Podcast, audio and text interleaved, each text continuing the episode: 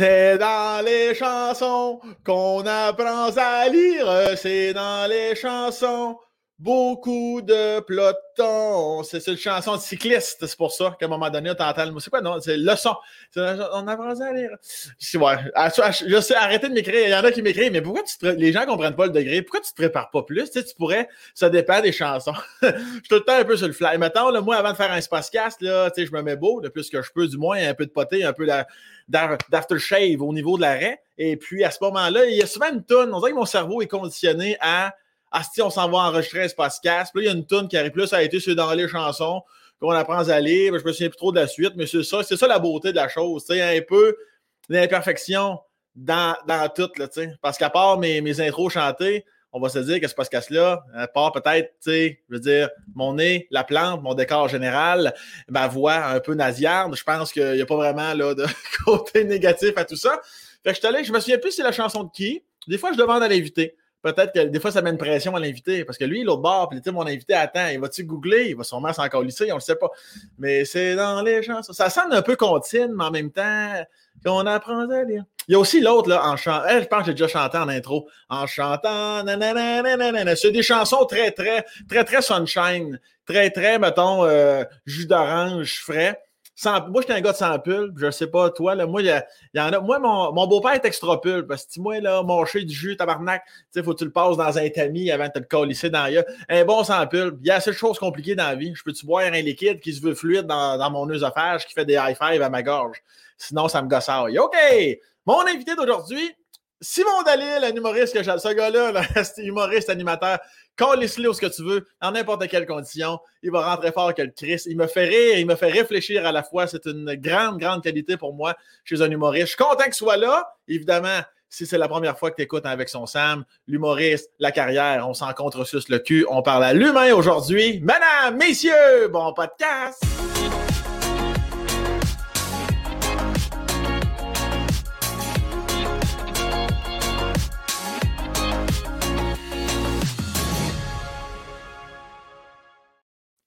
OK. T'as-tu la réponse, Simon? C'est qui qui chantait ça? J'ai pas googlé rien. Ça faisait, ça faisait Félix Leclerc un peu. Ça faisait ce genre de petite balade-là là, que. On sait pas si ça rime, ça rime pas, peut-être, on s'en colisse. Puis euh, ça, finit par parler de vélo, puis pour obscur, là. Mais tu sais, les gens dans ce temps-là faisaient beaucoup d'opium, alors. Euh, bon, ouais, ouais, un peu. les gens faisaient de l'opium dans ce temps-là. Mais euh, non, je sais pas. Je sais non, mais je me, je me, suis dit, j'ai fait une allusion comme de quoi tu t'en calisserais, pas parce que tu étais une mauvaise personne, parce que je me suis dit, un père de famille, ça calissement pas le temps, s'il vous plaît. J'ai d'autres à fouetter. Moi, pendant que tu parlais, euh, je préparais lunch de demain. J'étais un gars productif. Allez googler. De toute façon, vous voulez que je google quoi? Qu'est-ce que Sam Breton marmonne? Euh, il y a là juste d'improviser des paroles à mesure. Google est bon, mais pas à ce point-là. Il y a sûrement un titre. C'est une chanson, mais semble connue. Là. ma mère chantait ça pas mal. J'ai remarqué, c'est dans. Noémie, Noémie, si tu nous écoutes, là, euh, Marc, c'est dans les chansons qu'on apprend à lire. Je suis sûr qu'elle va. va... C'est sûr que tu vas le trouver. On trouve tout avec Google, mais de là dire que c'est une chanson connue, non! je ne dirais pas l'élastique jusqu'à ça. Tu penses, ça? c'est peut-être même une chanson française. C'est peut-être même pas québécois, tabarnak. Peut-être, mais ça que j'entends, j'entends une genre de ritournelle à la Félix Leclerc ou une patente de même là-dedans. Peut-être? Peut-être, on va voir. Si Noémie, elle trouve, elle va, elle, va me le dire certainement. Puis euh, tant qu'à parler de ton rôle de père, là, je vois que c'est sûrement pas ton bricolage. Ah, c'est Jean Lapointe. Jean Lapointe, impossible. Impossible. Ah, non. C'est dans le... Mais tu, vois que tu vois c'est des paroles de gaucho, là, tu sais. Mais dans le temps, là, il... je vais écrire ça, je dis, ouais, ça, ça va être une chanson, faut être un peu chaud quand même. Tabarnak, ça c'est le genre de réponse que t'as que tu te dis, on arrête mieux pas le savoir. Jean Lafointe, ben calvaire. Ben écoute, j'allais faire allusion euh, au petit dessin et bricolage. Alors ouais, c'est quoi ça? C'est un genre d'avion, c'est quoi? Je, je pense que c'est un arbre. Je pense que ça, c'est l'arbre qu'on a dans la cour. Puis en bas, il y a comme. Euh, hey, c'est, hey, elle est à contre-courant. C'est. C'est. distorsion cognitive. Il y a ma fille, puis mon gars, puis un soleil. Euh, mais c'est pour moi qui l'a fait, ça aurait été beaucoup plus laid. Euh, je dessine très très mal, je dessine affreusement mal, c'est absurde. Mais ouais, je pense que c'est ma, ma, fille et mon gars à côté de l'arbre. Puis que tu as eu, enfin que tu as eu avec ta belle Cindy. Oui. Que ça fait, ça fait 385 ans. Ça, me semble que ça fait longtemps que vous êtes ensemble. Là. Ça fait depuis deux. On s'est rencontrés en 2013. Donc là, on Ah! est dans la euh, neuvième année. hein. Neuvième année. Quand même, quand même. Mais on s'est connus, quand on s'est connus, je- toi puis moi, Sam, ou en tout cas pas longtemps après, j'étais déjà avec. Fait que dans ta tête, euh, moi, je suis né. euh, C'est ça. J'étais déjà dans ma vie. C'était un mariage forcé au Saguenay. euh, que dès que j'ai eu l'âge de me marier, on m'a mis quelqu'un dans les pattes, puis après ça, il a fallu que je fasse avec. C'est comme ça que ça se passait. Absolument. Juste avant qu'on poursuive la Noémie, t'es en train de nous chicaner un petit peu. Semble-t-il Ouais. que ton petit micro, peut-être qu'il frotte sur ton chandail rouge, peut-être. Tu peux peut-être la redescendre un peu. On, on entend un petit peu de chika chika boom chi, là. Une petite affaire. Ok, ok, ok. Je Là, le- On, on Ouais, l'essaye de même, voir. Si ça frotte pas, on va, être- on va être heureux. Euh, et parlons-en du fameux Saguenay. Vraiment Saguenay, Saguenay. C'est pas, Saguenay. C'est pas, Lac-Saint-Jean, là. On est dans le. Saguenay. Mais, mais euh, on partira pas. là, eh, mes lunettes sont croches. Euh, on partira pas de chicane. Ben non, ben non. C'était juste pour être clair. Saguenay. Moi, je, ben, je suis né, j'étais. euh, Je suis né, on vivait à Jonquière. Mais essentiellement, j'ai surtout vécu à Chicoutimi. Fait que capitale, mégalopole saguenéenne qu'est euh, Chicoutimi. Il y a un Costco. Fait que, on a tout compris. Ah ouais. Et, il y a un Costco, un score, un Pacini, on, on se créerait à Longueuil. Mais euh, ouais, je suis né au Saguenay. J'étais là euh, à ben, jusqu'au euh, après le cégep, que là, je suis déménagé à. Montréal pour euh, faire de la blague. Ben oui, mais je, je suis content que tu sois. En fait, il y a souvent deux équipes là-dedans, là, tu sais, dans le sens où tu as l'équipe des gens comme toi qui sont comme Saguenay ou Saguenay-Lac-Saint-Jean, on s'en calisse, on Ouais. est tous en. Puis tu as les gens qui sont comme Saguenay, va pas dire que je viens du lac. Toi, dans, dans ta famille, c'était ça, cette compétition-là qui, était, qui est omniprésente? C'est du quoi, je pense que de, de mon expérience, c'est plus les gens du lac qui n'aiment pas se faire dire qu'ils viennent du Saguenay que l'inverse. Ah ouais? Ouais, ouais, c'est ce que, c'est ce que j'ai remarqué plus. On dirait qu'il y a un côté plus. Parce que, essentiellement, de ce que ça part, puis tu sais, euh, dans ma- ma- mon époque, c'était plus vraiment. euh, c'était, plus vrai. C'est-à-dire qu'au départ, les, les gens du lac, le lac, c'est plus rural, c'est plus. euh, les, les fermes, la, la pêche, la chasse, le bois, c'est plus euh, dans, dans ce côté-là. Puis au Saguenay, tu avais les villes avec des professions plus libérales, les, les avocats, euh, le, le clergé était là. Fait que, tu sais, les- mettons, les gens plus éduqués étaient au Saguenay, puis les gens plus manuels étaient au lac. Puis c'est un peu ça la vérité. Puis ben, les gens du lac traitaient les gens du Saguenay de, de, de, de, de- parvenus puis de snobs, puis les gens du Saguenay traitaient les autres d'habitants. Puis c'est de là que ça naît un peu, mais tu sais, je pense qu'aujourd'hui, ça. on- je pense qu'on l'entretient juste parce que parce que c'est quasiment comme une. euh, c'est comme une fierté régionale. Si tu vas au Saguenay, tu veux des batteurs, Saguenay, Lac-Saint-Jean, tu veux de la tarte et de la tourtière. Si tu as ces trois affaires-là, ça marche. je pense qu'on l'entretient pour ça parce que c'est pas vraiment vrai. Que... Je me suis jamais battu avec du monde du lac parce qu'il venait du lac. Ça n'a jamais été une rivalité que j'ai, en tout cas, eu conscience tellement. là. Puis tu viens de dire le mot, euh, le, le- le mot tourtière. Je pense que toi, tu es un bon cuisinier d'ailleurs. Ton podcast qui roule toujours d'ailleurs, je pense. Là, là, on est. Ben, euh, je sais pas à quel moment ça, va ça va être diffusé. euh, cet Sous peu. C'est toujours très Sous rapide. Ben, très pour, rapide. pour, pour, pour les membres Patreon, du moins.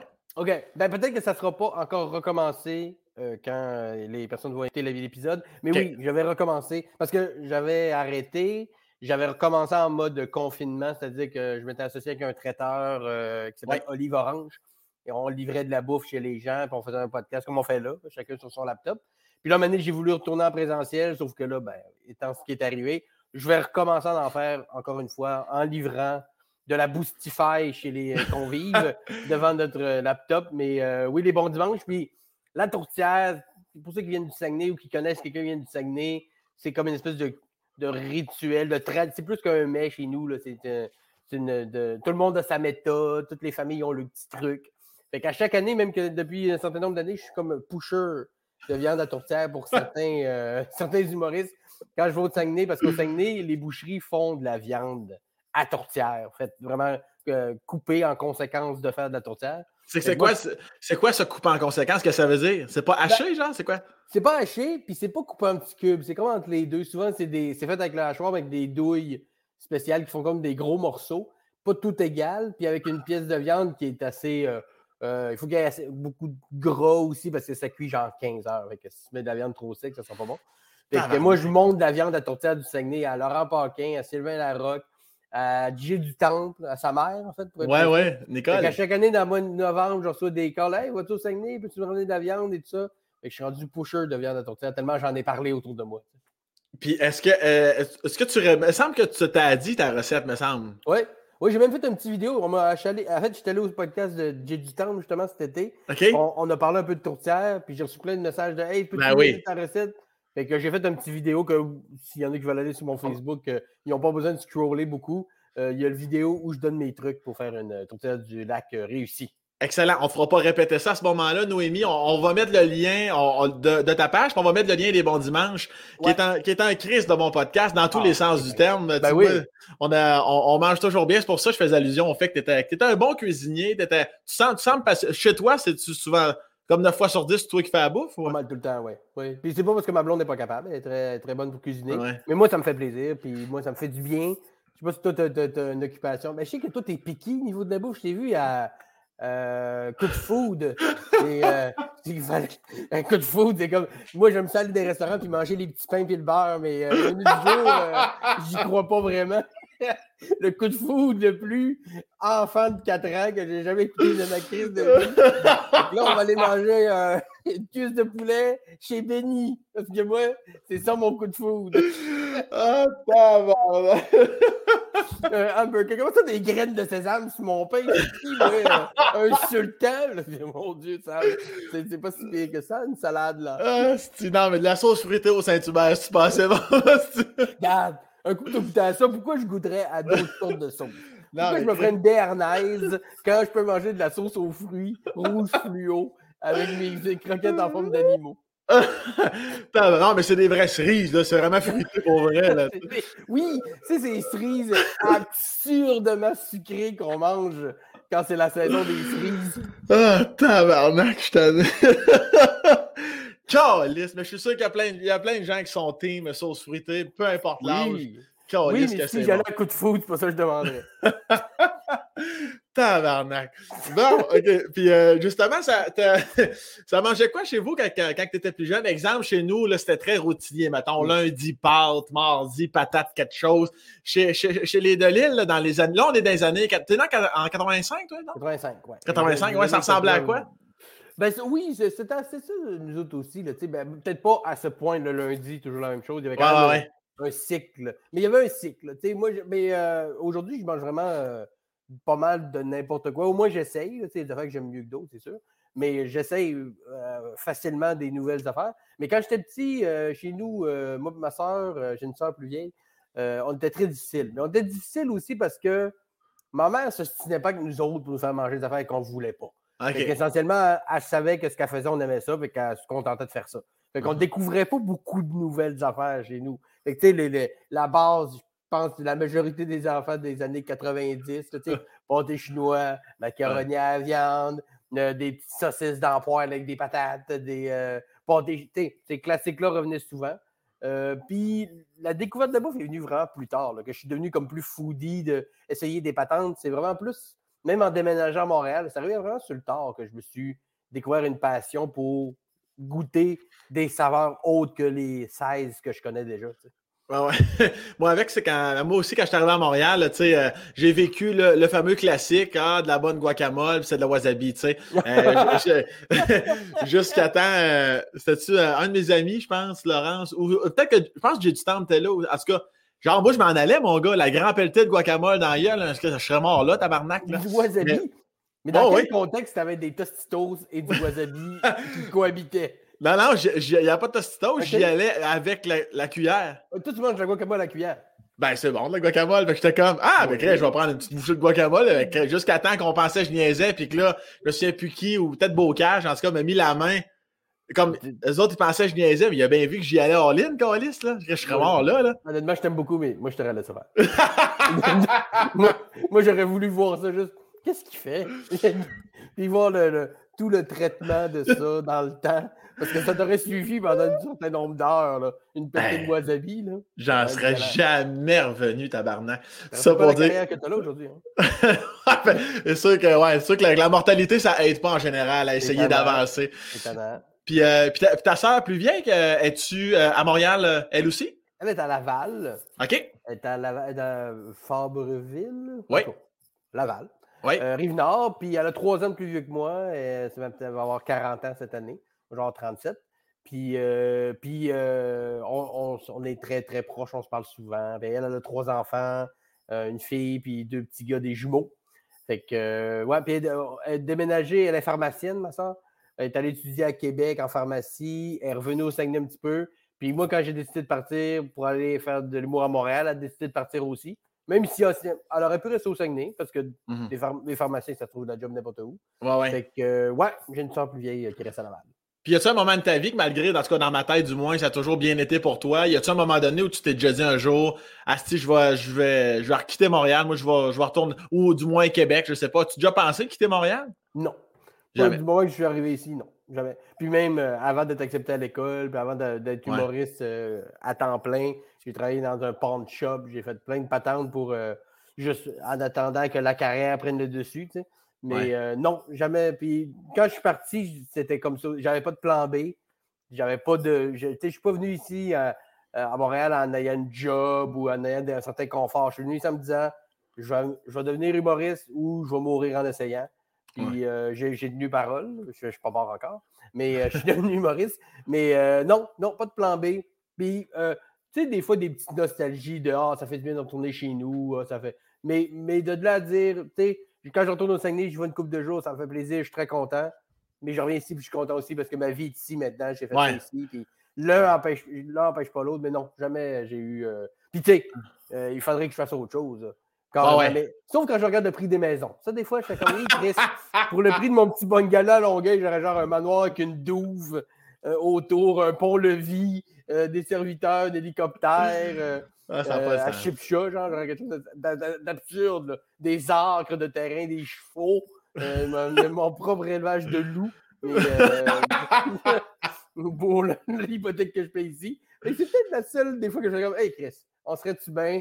Hein? Ma blonde vient de la Côte-Nord, genre dans le cas où elle restait, euh, ouais, ouais. Colombier. Écoute, on- des fois pour le fun, tu regardes le prix des maisons, ça n'a aucun sens. ça fait mal, hein? Ça fait vraiment mal. Tout un condo, c'est encore pire. Faut, faut pas penser à ça, justement. Il faut, il faut pas Faut regarder pas leur ça. en parler. Moi, si j'ai le malheur, mon- peut-être mon père, moi, mais si je parle, mettons, des, des oncles un peu plus vieux, tout ça, que je leur dis que ma maison m'a coûté 400 000, ils font quand même 400 000. Puis t'as combien de. Ton domaine fait combien d'hectares? Je suis comme, non, non, j'ai. euh, j'ai 6 000 pieds carrés, de- 6 000 pieds, de- ta salle de bain, c'est. Tu il ça- ils computent pas, puis essaie pas de leur faire rationaliser de ouais, mais en ville, pas la même valeur, ils comprennent pas. que Moi, j'aime ça parce que de- la- là-dessus, on se ressemble un peu. Moi aussi, je viens plus d'un milieu rural. Puis moi, ce, que, ce qui me fait rire, c'est qu'ils deviennent un peu passifs-agressifs parce qu'ils ils, ils lâchent pas le morceau tout de suite. Ils sont comme parce que tu sens, tu sens parce qu'ils t'aiment, ils veulent te faire réaliser que ça n'a pas de crise de De bon, bon sens. Mais t'es comme, non, mais c'est la norme. c'est- On, on accepte de vivre avec ces prix-là. Voyons donc, tabarnak. Là, je me suis pas fait avoir, là. C'est pas moi spécialement qui paye ce prix-là. Même que je l'ai acheté ce prix-là, puis je peux la vendre. Ouais, en deux ans, le prix 150 000 piastres, ça n'a aucun sens. Mais pour eux autres, ça fait pas de sens parce que ça fait pas de sens. on non, non, c'est ça. Surtout Puis- quand, tu sais, moi en plus, je suis en banlieue un petit peu, je suis à Longueuil, j'ai un peu de terrain. Déjà, pour le prix que j'ai payé, c'est legit. Ouais, ouais. Mais pour une affaire comme sûrement toi, t'es d'un condo, j'imagine? Pour... Euh, ouais, ouais, ouais, je me suis acheté une maison il y a un Ah. an. Là. Ouais, fait que, ouais, c'est. Ça fait six, ans- ça fait six mois que je n'ai pas mangé. Là. Je, je pense manger à soir, peut-être. Yes!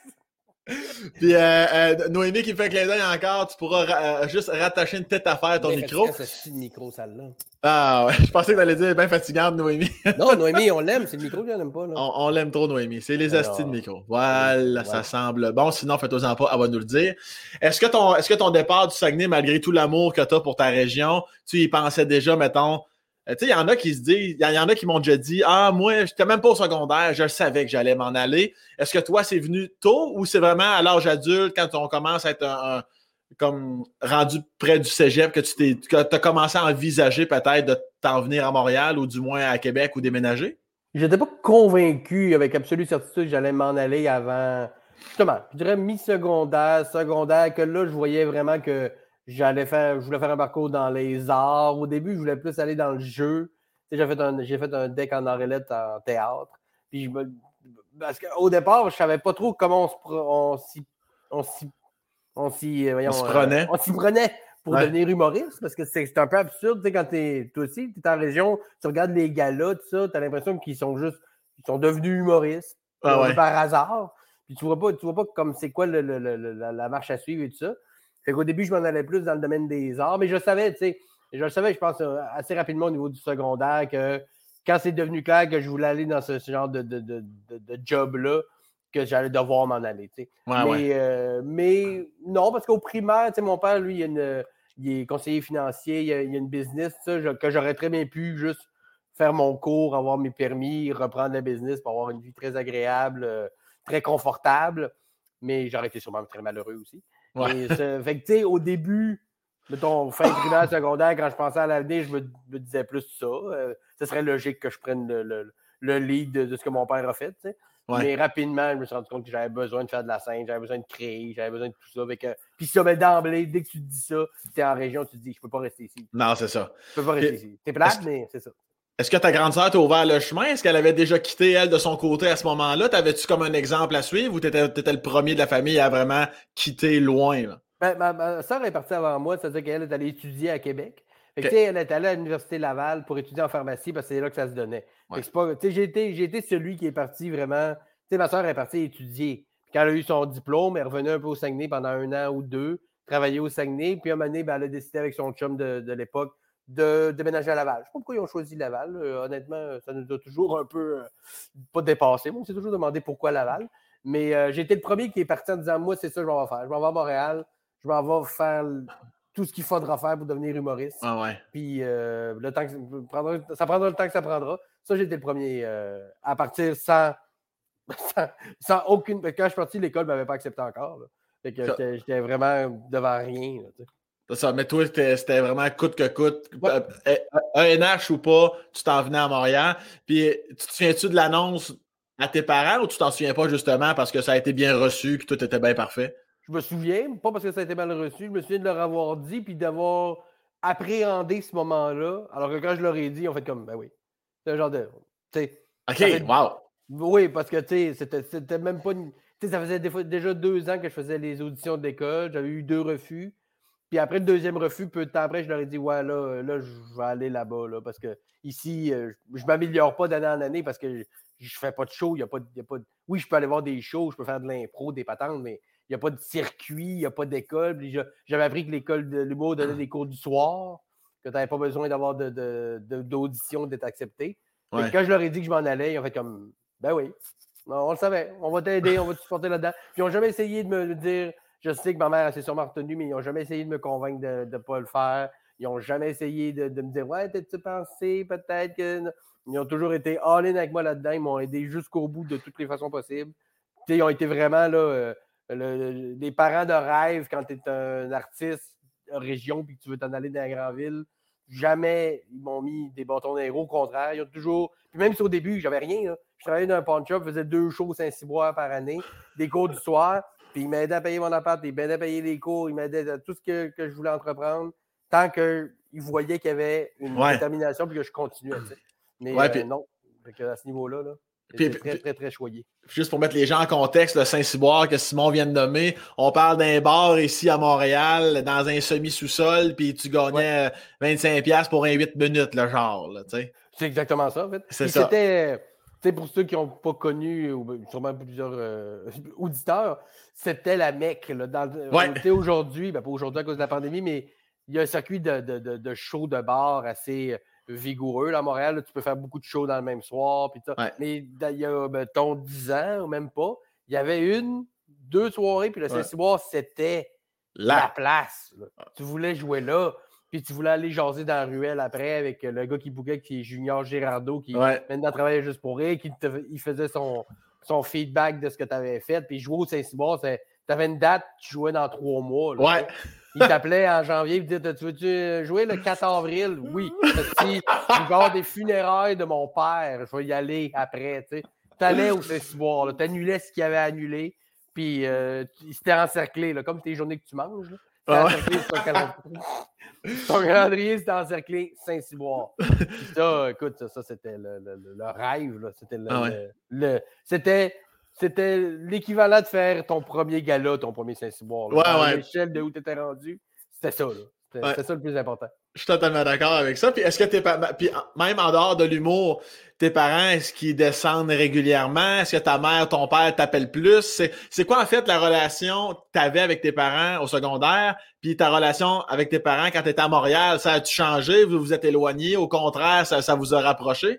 Nous, on est, vraiment serrés chez nous. Là, euh, la famille, mes parents sont encore ensemble, sont ensemble depuis, euh, depuis 78. Là, fait que ça va faire bientôt 50 euh, ans qu'ils sont ensemble. Ils ont toujours été ensemble. Puis, tu sais, c'est le genre de couple qui forment quasiment une seule et même personne. Sais. Ah, et Linda, ça va avec. Ah. là, Linda. Tu sais, fait que ça, ça puis c'est resté, c'est encore ça. fait que c'est sûr que, tu sais, évidemment, on, on, se voit moins. Mais ça, mais notre relation on n'a pas souffert. Quand on se voit, on est toujours aussi content. Puis là, maintenant, avec les FaceTime, on peut se voir, on peut se parler un peu plus en se voyant en face un peu plus souvent. Puis euh, là, mon père est à retraite depuis un an. Euh, c'est sûr qu'avec la pandémie, euh, c'est moyen, mais vu que ma soeur est à Laval, puis moi, je suis ici, ils viennent faire leur tour plus souvent, évidemment. Ils ont des petits-enfants aussi maintenant. Fait que ça n'a pas, honnêtement, sans nous resserrer plus, ça ne nous a pas distancés, pas du tout. Puis, tu sais, on est le genre de famille qu'on ne tient pas rigueur à l'autre. On ne se parle pas une semaine, on s'en parle une journée, puis on est tous aussi contents. Il n'y a pas de. on, est ici très serré, puis on a vécu quand même pas mal d'affaires tout ensemble avec tout ce qui m'est arrivé au niveau de, la, de mes problèmes de santé, tout ça, que ça, nous a vraiment soudés autant que ma soeur que mes parents. Fait qu'on est ici très, très, très serré chez nous. As-tu as l'impression, justement, avec la, avec la retraite de tes parents, avec le fait que leurs petits-enfants sont dans la région de Montréal, as-tu l'impression qu'un jour, ils pourraient, Chris, sait-on jamais, acheter un condo ou du moins se rapprocher de, vous autres ou jamais de la vie, les racines là-bas? Ça... Ils en ont parlé, ils en ont parlé il y a quelques années. C'était un projet qui, qui, qui, qui mijotait dans leur tête. Mais honnêtement, mes parents sont très, très sociaux. Ils jouent au curling, ils jouent au golf, ils ont des amis, ils ont des, des, groupes de ci, des groupes de ça. Ils ont vraiment une vie sociale très. Ils sont très actifs euh, au Saguenay. Donc, euh, leur ancrage est tellement fait là qu'il faudrait qu'ils. Puis, tu sais, ils se feraient des amis ici aussi, ce ne serait pas un problème. Mais de repartir tout ça, je pense que ce qui va se passer, c'est qu'ils vont juste venir plus souvent. L'idée qu'ils s'achètent de quoi ici, peut-être que, tu sais, si un des deux. Euh, décédait, là, on ne le souhaite pas du tout, mais, un peu précipitamment, peut-être que euh, ma mère ou mon père qui devient tout seul aurait peut-être le réflexe de vouloir se rapprocher de nous autres, ce serait normal. Mais là, les deux sont tellement tout ensemble, ils, ils s'auto-suffisent les deux, que. Puis ils ont toute leur vie autour. je, serais surpris. Je serais surpris. C'est pas exclu, mais je serais surpris. Puis parlons-en justement euh, avant qu'on enregistre. Euh, je me préparais, puis j'étais comme euh, qu'on enregistre. Je dis enregistre comme un bon vieux gars de région.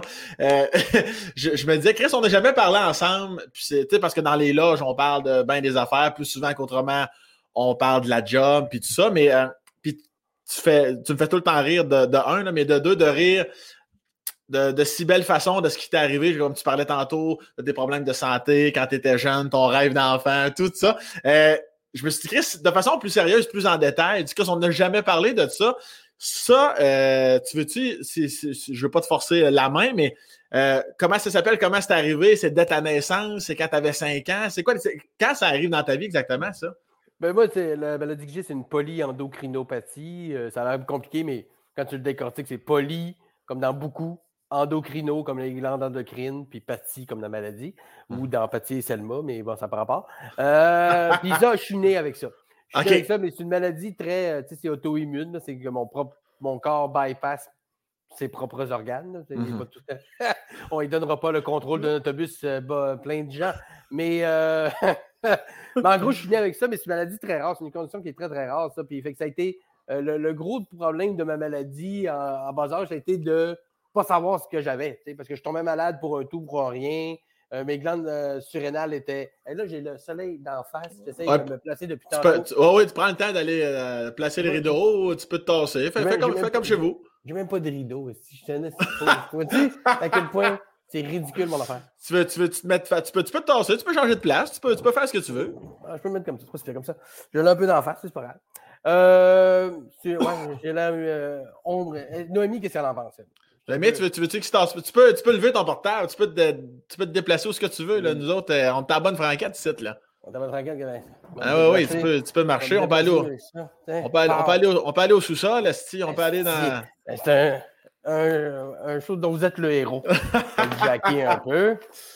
Suis plus à l'aise quand Ah! Voilà! Donc voilà. Euh, ma blonde va dire ah, on voit le bordel, on voit pas tant que ça. Euh, mais euh, ouais, c'est ça. Je fais que je suis né avec ce, ce problème-là. Mais de, on l'a découvert quand j'avais 9 ans, c'était quoi? Mais c'est une maladie qui est très Quand rare. Puis il faut que, tu, faut que tu prennes euh, des tests pour le savoir, mais il faut que tu les prennes au bon moment. C'est technique un peu. Fait que de 0 à 9 ans, euh, j'étais souvent malade parce que mes glandes surrénales ne fonctionnent pas. Je ne sécrétais pas d'adrénaline.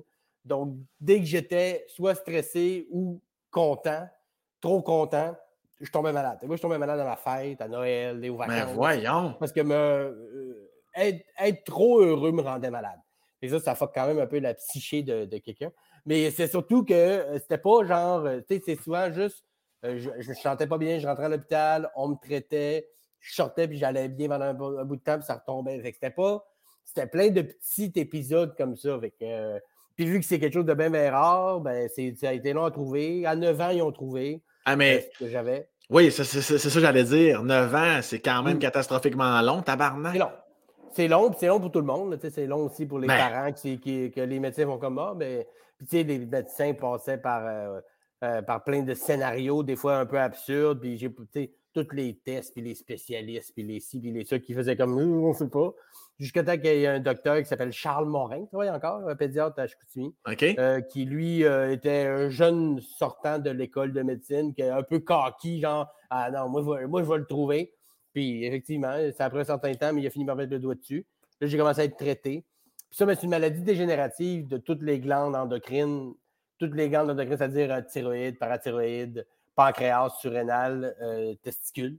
Puis ça, ben, les cinq glandes peuvent lâcher, pas nécessairement dans cet ordre-là, puis pas nécessairement non plus. Il y a des chances que oui, des chances que non, puis tu n'étais pas prévenu d'avance. Fait qu'à 9 ans, ils ont trouvé ce que j'avais, j'ai été traité. À 15 ans, mes parathyroïdes ont lâché, j'ai été traité. À 20 ans, mon pancréas a lâché. J'ai commencé à faire du diabète de type 1. Puis là, je suis traité avec ça depuis ce temps-là. Puis là, ben, il y a la thyroïde puis les testicules qui peuvent arrêter de fonctionner sans préavis. Mais bon, j'ai fait mes deux enfants, fait que pour les testicules, c'est pas grave. Ils, Ah ouais. vont, euh, ils me les en- ils mettront un, un élastique jusqu'à temps qu'ils deviennent noirs puis ils tomberont. Cochon style. Puis, euh, ou euh, buffle ou euh, en tout cas. Taureau. Taureau, Taureau. style. Taureau style. Puis, euh, puis la, la thyroïde, ça, je vais le remarquer, j'imagine, des symptômes assez clairs de, quand tu as des problèmes de thyroïde. Mais pour l'instant, ces deux-là fonctionnent encore. Mais ils peuvent, demain matin, sans préavis, arrêter de fonctionner. Puis ça, ben, faut jouer avec ça. Quand- Puis ça a-tu te- ça a-tu été dur? Ben, c'est sûr que ça n'a pas dû être facile, mais tu sais, des fois, quand on est jeune, euh, les, quand on est plus jeune, mettons, quand ils découvrent à quand t'as 9, 10, 11 ans, tout ça, des fois, les jeunes sont surprenants en nasty. Il y a comme un mélange de naïveté puis un mélange de. Ouais, c'est ça. Tu, tu l'as vécu comment, toi? Parce que là, on est pas mal dans. On l'arrive au secondaire aussi, tout ça. Ça, ça, ça t'a-tu affecté euh, beaucoup? Ben, en fait, moi, c'est que de zéro, vu que je suis né avec ça à 9 ans, ça a été une libération qu'ils trouvent ce que j'avais. tu sais. Ils ont Ouais. commencé à me traiter, puis j'ai commencé à mieux filer, puis à, être un- à vivre comme un petit gars de 9 ans devrait vivre. Ouais. moi, ça a été plus une libération qu'autre chose. Euh, puis à 15 ans, quand j'ai eu mes problèmes de parathyroïde, euh, ça a été. une- je, je le raconte d'un numéro d'ailleurs euh, dans le prochain stand-up. Il y avait un numéro qui était là-dessus où quand les parathyroïdes lâchent, tu n'as plus de calcium dans le sang. Fait que le, le corps va chercher le calcium dans les os. Fait qu'à un moment donné, ben, tu finis par paralyser. Ça, ben, les- tous les, les membres se bloquent, ta bouche croche de même. Puis euh, c'est très drastique. Tu travailles un matin, tu es, comme, t'es paralysé, tu vas à l'hôpital, ils trouvent que c'est ça. Puis après ça, ben, ils te donnent du calcium, puis ça va. Là. Fait que moi, c'était une pilule de plus qui se rajoutait à des pilules que je prenais déjà. Fait que ça n'a pas été un gros choc. Le plus gros choc, ça a été euh, à 20 ans, là, quand, ils m'ont- quand j'ai eu mon diagnostic de diabète de type 1. Ça, je t'avoue que c'était Ouais. une patate un peu plus lourde euh, dans la tronche. Puis Ah on dirait que c'est arrivé quand j'avais 20 ans. Euh, tu sais, j'étais en- je- encore jeune, un peu ado. euh, on se sent un peu invincible. On ne réalise pas à 20 ans, quand tu te dis que tu es diabétique de type 1, même si tu le sais que c'est de la merde, tu ne réalises pas à quel point c'est de la merde, à quel point c'est lourd, à quel point c'est prenant quotidiennement, même euh, euh, d'heure en heure. Tu sais, moi, je, peux- je- je suis toujours en train de surveiller plus ou moins ça. Mhm. Ça, mais tu t'en rends pas compte au début. Fait que, tu sais, au début, je pense que je ne l'ai pas trop réalisé à quel point c'est un fardeau que la vie m'infligeait. Puis je t'avouerai que même dernièrement, en fait, euh, dans la dernière, pendant la pandémie, euh, je pense que plusieurs personnes vont se reconnaître là-dedans. On, on s'est mis à réfléchir plus à nos bébites qui soient de la maladie ou peu importe. On dirait que ça a exacerbé des patentes. je dirais que pendant la pandémie, on dirait que j'ai un petit coup de barre là, de OK, hein, c'est la crise de mal finalement. Puis, euh, puis ça va. Ouais, puis ça va pas s'en aller. Ça va pas. On dirait que je, le savais, mais il y a des prises de conscience qui se sont prises comme ça, on dirait, en mm. réfléchissant plus. Fait que, fait que je dirais que ça, ça a été. Tu sais, les deux autres problèmes de santé, oui, ça a occasionné bien des patentes, tout ça, mais un coup traité, c'était. Tu sais, moi, prendre des pilules, c'est pas. C'est de la maintenance, mais, mais tu sais. Mais le, le, diabète, ça a été le plus gros euh, coup de barre là-dedans. Puis, il euh, faut que j'apprenne encore à dealer avec ça. Ben, j'en doute pas. Puis ça ressemble à quoi une, une, journée avec Simon Delille, mettons, tu parles de pilules, combien de pilules, à quelle fréquence, euh, puis euh, le diabète, faut, là, tu piques-tu encore ton doigt? ou ben j'ai un capteur là, ah, c'est ça. qui prend de la glycémie. Ce qui est, un, euh, qui est une super belle avancée, là, pour ceux qui sont diabétiques ou qui connaissent quelqu'un de diabétique, c'est un gros plus. C'est un gros plus qui vient aussi avec son, son, son backslash, c'est-à-dire que tu, tu le sais tout le temps à quel point ton sang est au, bon taux de glucose. Fait que ça, c'est bien parce que ça permet d'avoir une, gestion plus claire, sauf que ça te le rappelle aux cinq minutes quand même. C'est comme. C'est plus, plus une avancée que c'est euh, un désagrément. Mais d'avoir tout le temps accès à mon téléphone qui me dit Ah non, non, c'est pas correct. Ah non, c'est pas correct. Ah, peut-être. Oh, faut que tu manges. Puis là, s'il faut que tu manges, ça se fait à sonner pour pas que tu fasses d'hypoglycémie c'est plein d'avantages, mais c'est aussi un peu lourd en même temps. Mais cela dit, j'aime mieux ça que me piquer le doigt. Ah euh, puis euh, ben, je prends des médicaments deux fois par jour, une fois au déjeuner, une fois au souper. Euh, puis je prends en tout neuf sortes de médicaments différents.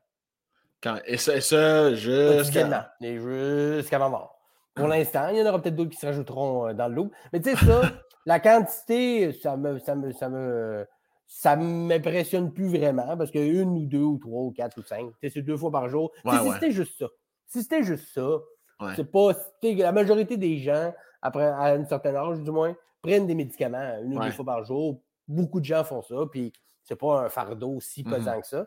Mais il ne faut pas que je l'oublie. J'ai des médicaments pour l'estomac, si j'en oublie, j'ai des brûlures d'estomac presque instantanément. Il faut vraiment que. faut pas que je les oublie. Là, Mais cela dit, c'est rendu, rendu tellement Ancré. réflexe. Ben oui. C'est plus quand, mettons, je vais en voyage, choses comme ça, ça c'est plus tannant. Parce qu'il faut que je m'en amène, il faut que j'amène des prescriptions, parce que des fois, aux douanes, ils peuvent te faire chier un peu avec ça. Il faut que j'en amène de plus, parce que si j'en perds, ça veut dire que là-bas, ils ont l'équivalent de ce que je prends ici. ça, c'est plus de, gestion un peu. Y a-t-il une portion génétique à tout ça? Est-ce que tu y as pensé quand tu as fait tes enfants ou, absolument aucun lien? Oui, oui, ah, ben, moi, je suis porteur d'un gène euh, qui, cause cette maladie-là. Il faudrait que ma blonde ait l'autre morceau du gène. Puis même là, même si on a les deux morceaux, ça ne veut pas dire nécessairement que, Puis tu sais, les chances sont vraiment. Tu sais, mes, parents euh, ont frappé la loto. Il n'y a pas d'affaire de, non plus de consanguinité là-dedans. Parce qu'ils sont cousins, whatever, joke de Saguenay, de cousin-cousine qu'on peut faire. Ça n'a pas rapport avec ça. C'est vraiment un hasard qu'elle avait le morceau, mon père avait l'autre morceau, puis ensemble, ça a donné ça. Mais euh, on avait rencontré une généticienne avant d'avoir mon garçon euh, Victor on avait rencontré une généticienne à Sainte-Justine pour parler de tout ça. Puis de manière qu'elle nous l'avait expliqué, c'est on peut faire des tests pour savoir si, mais même là, ça ne nous donnera pas la certitude que ça arrivera ou que ça n'arrivera pas. Fait que vous allez quand même être dans le doute. Et qu'on s'est dit, ben, regarde, laissons faire ça. On ne commençons pas à s'infliger des tests pour un enfant qu'on va avoir anyway. Là. on ne va pas s'empêcher d'avoir des enfants parce que peut-être il pourrait avoir ce que j'ai. Déjà que c'est vraiment rare comme maladie. Puis comme à blonde a l'autre morceau du gène, c'est comme la loto de la loto de la loto. Ça aurait été. Ça se peut, mais les chances, c'est très, très minces.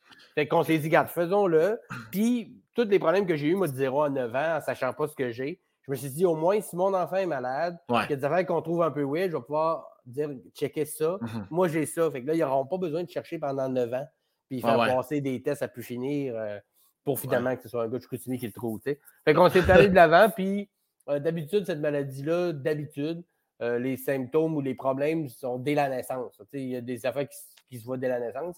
Fait que là, moi, ma fille, elle va avoir 4 ans, mon gars va avoir 6 ans, puis ils sont en parfaite santé. Fait que s'il y avait quelque chose à, avoir des problèmes, on aurait déjà, en théorie, on aurait déjà eu des signes de ça, mais c'est pas le cas. Ben, c'est sûr, en plus, il y a deux volets à ça. Un, c'est plate que tes enfants, mettons, auraient eu ça. Puis euh, en plus, tu aurais compris que si Cindy avait eu l'autre partie, ben tout aurait été de sa crise de faute à elle. voilà. Fait que heureusement, c'est. En même temps, c'est elle, c'est elle la conne qui s'est couplée avec un gars avec un gène déficient. J'ai un entrepreneur en santé. Hein? Tu cours après le trouble, là. Est-ce est-ce- est-ce que ça t'a amené à. euh, tu parlais tantôt euh, que tes testicules peuvent lâcher à tout moment. Ça a-tu précipité le, le- le fait d'avoir des enfants? Non, non, non. Moi, j'ai eu mon Non? premier, j'avais 31, tu sais. Fait que je Ok. j'ai pas. euh, Puis honnêtement, jusqu'à.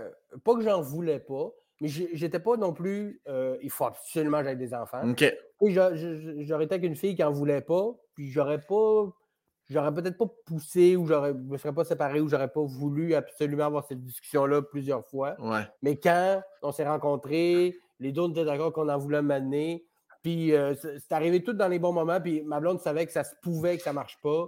Parce que, tu sais, j'aurais- mes testicules auraient pu arrêter de fonctionner ou d'être performantes, du moins. Puis Ouais. juste pas être capable de faire des enfants, ça, euh, ça aurait, ça aurait pu arriver. Puis même que, même mieux que ça, on a, pour, notre, pour mon garçon Victor, on a, on, a, on a commencé à se dire, bon, on essaie de faire un enfant, fait que prend plus la pilule et tout ça, et tout ça.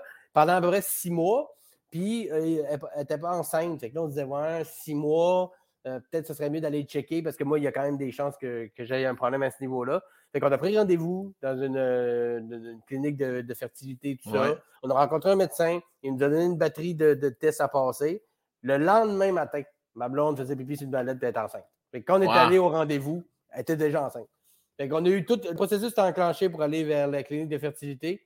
Puis finalement, en plein début du processus, euh, on n'a pas eu besoin de le faire. Finalement. Fait que, ouais, c'est ça. Fait- Finalement, ça s'est passé. Puis, est-ce que tu. euh, est-ce que tu. Ben, pas que ça change une vie, là, clairement, ça change une vie. Est-ce que tu avais beaucoup.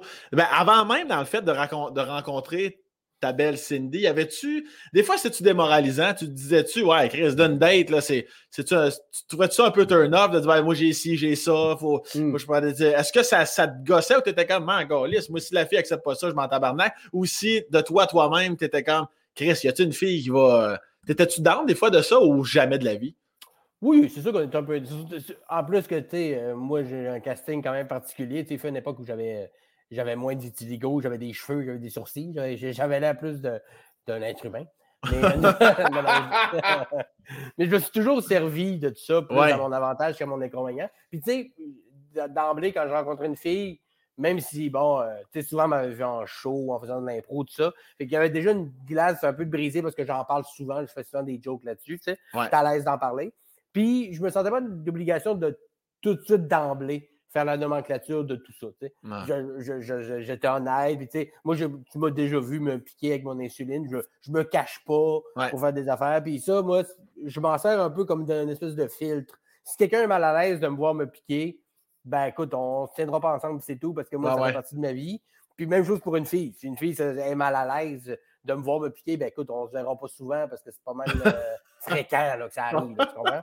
Même chose pour le. Puis tu sais, si une fille euh, veut aller une date avec moi, veut jaser, on a du fun, il y a quelque chose qui se passe, euh, tu sais, elle l'a passé, là, elle, a, elle a vu mon apparence, elle a vu le visuel euh, un peu particulier que j'ai. Si malgré ça, elle est encore là, a du fun, ben, ça, ça veut dire que déjà, il y a une étape de fait. Ouais.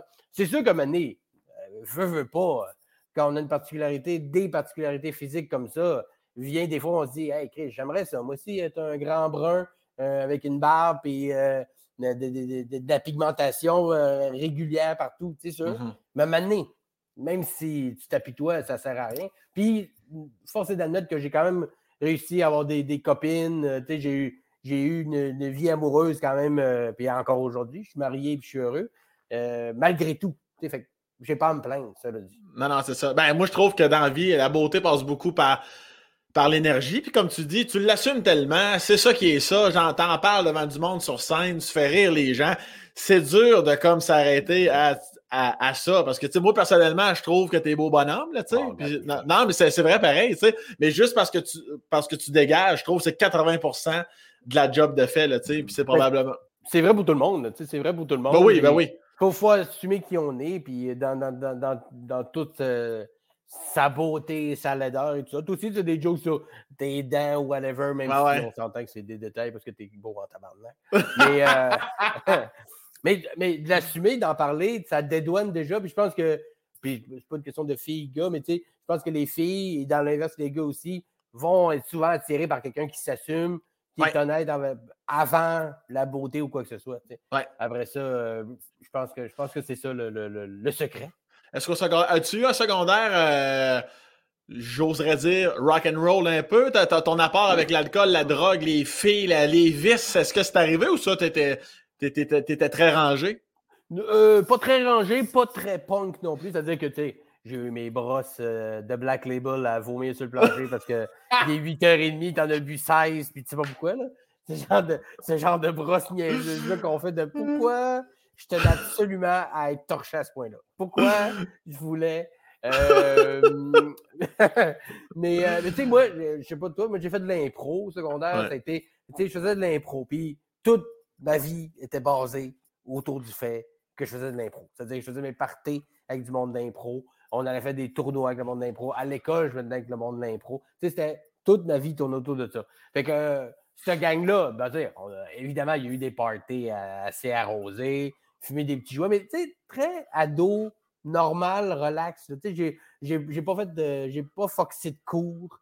J'ai pas fait d'école buissonnière. J'ai pas fumé des bats là, du midi euh, pour être rebelle. J'ai pas. Puis, pour demander à mes parents, j'ai pas de crise d'adolescence majeure de rebelle aux parents, d'être habillé tout croche, d'envoyer chier tout le monde. Fait que, tu sais, j'ai eu comme deux blondes au secondaire qui, sont encore des amis aujourd'hui, qui étaient mmh des filles avec qui je faisais de l'impro aussi, avec qui on faisait nos petits parties d'ados. Une adolescence très, très typique euh, du Saguenay, euh, sans le côté faire du moche sur le cran. Mais, euh, mais tranquille, tranquille quand même. Je pense qu'avec le recul, je me rends compte qu'on se trouvait intense, mais d'autres me racontent leur adolescence. Je suis comme, tabarnak, t'as bien vu. Comment ça, tu tirais du gun? Philippe Audrey, la rue Saint-Jean, me racontait qu'il faisait du, du 4 roues dans des pits de sable qui tirait des bonbonnes de propane au gun. C'est des beaux. Tu maintenant, quelle adolescence fabuleuse. Comme un genre de Richie Rich version Trailer Park. Là, il y a quelque chose de. Voyons donc. Nous autres, on, on, on est réussi à sortir de la bière, on buvait de sol en cachette. Mais comme les ados doivent faire. Ouais, ouais, ouais. Est-ce que tu appréhendes ces moments-là euh, de secondaire 1 à 5 avec tes propres enfants, même s'ils sont encore très jeunes? Des fois, tu mm. t'amuses-tu à rêvasser à à comment si ça se passe, comment tu vas être. Es-tu plus ou moins père poule que tu pensais avant l'arrivée de tes enfants puis tout ça? Ben, ça garde dur à dire si je vais être père poule. Je pense que je vais l'être un peu. Euh, j'appréhende, je, pense, de, si on ma, ma génétique, j'appréhende encore plus l'école en tant que telle. Parce que moi, le secondaire, j'ai détesté chaque fraction de seconde.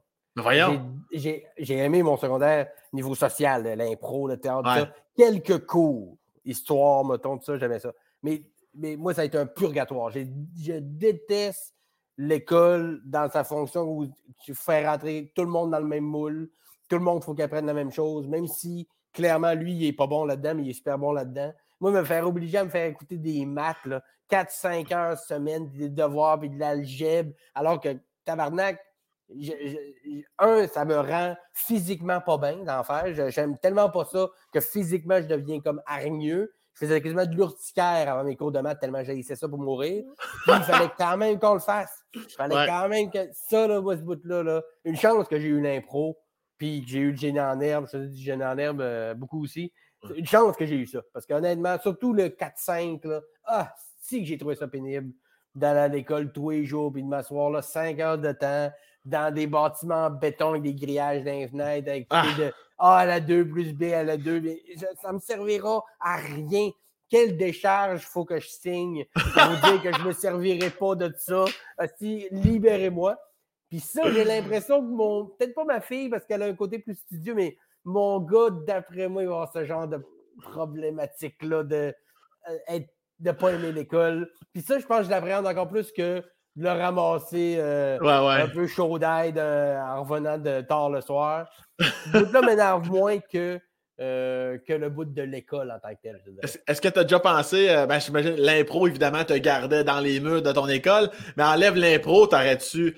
C'était-tu envisageable d'arrêter en secondaire 4, mettons, où tes parents, il y avait comme une pression quand même parentale qui était là? là? Ils ont jamais mis. Tu sais, moi, j'étais allé à l'école privée au secondaire, au séminaire de Chicoutimi. Puis je pense que ça a aidé parce que euh, je pense pas que c'est pour tout le monde, mais tu sais, euh, il y avait moins d'élèves, le ratio prof-élève était moins élevé. tu sais, il y avait un suivi plus régulier, j'ai eu des très bons profs. C'est pour ça que je passe à travers aussi. Puis euh, honnêtement, aujourd'hui, j'y pense, puis ça m'a jamais traversé l'esprit de lâcher l'école. on dirait que je savais que ça n'aurait pas passé au conseil. ah ouais? Ben, mes, parents, n'étaient pas du tout sévères ou quoi que ce soit. Là. Ils voulaient qu'on fasse nos travaux et tout ça, mais ils n'étaient pas très. Tu vas à l'école, pas tout. Mais je serais arrivé en secondaire 3. Ouais, je pense que je n'irai pas l'année prochaine, cette année. Moi, non. Moi, je pense pas que ça aurait été dans les options viables. Je n'y ai jamais vraiment pensé, en fait. En fait, je, pensais, je pense que je pensais même pas que ça se faisait.